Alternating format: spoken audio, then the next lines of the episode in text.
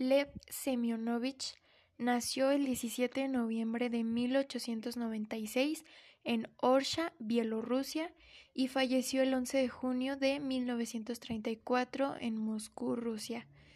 Fue un psicólogo ruso de origen judío, uno de los más destacados teóricos de la psicología del desarrollo, fundador de la psicología histórico-cultural y claro precursor de la neuropsicología soviética.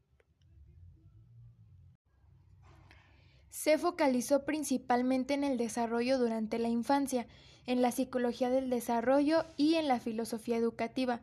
No obstante, sus ideas también fueron relevantes para campos como la filosofía y la metodología de la ciencia, el estudio en las funciones mentales superiores o el de la interacción entre seres humanos. Según Vygotsky, las personas desarrollamos nuestro repertorio de comportamiento durante la infancia a partir de la interacción con otras personas del entorno.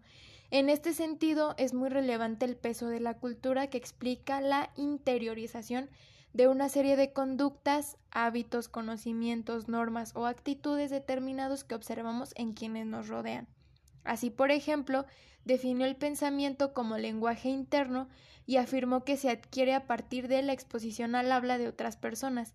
Este lenguaje interno cumpliría la función de regular la propia conducta, especialmente durante la infancia, y durante las primeras etapas del desarrollo se manifestaría en el habla externa del niño hacia sí mismo.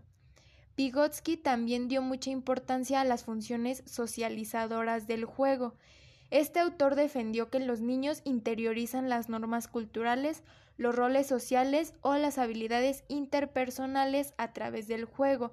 Además, el uso de símbolos y de la imaginación es muy relevante en la adquisición del pensamiento abstracto. Teoría sociocultural.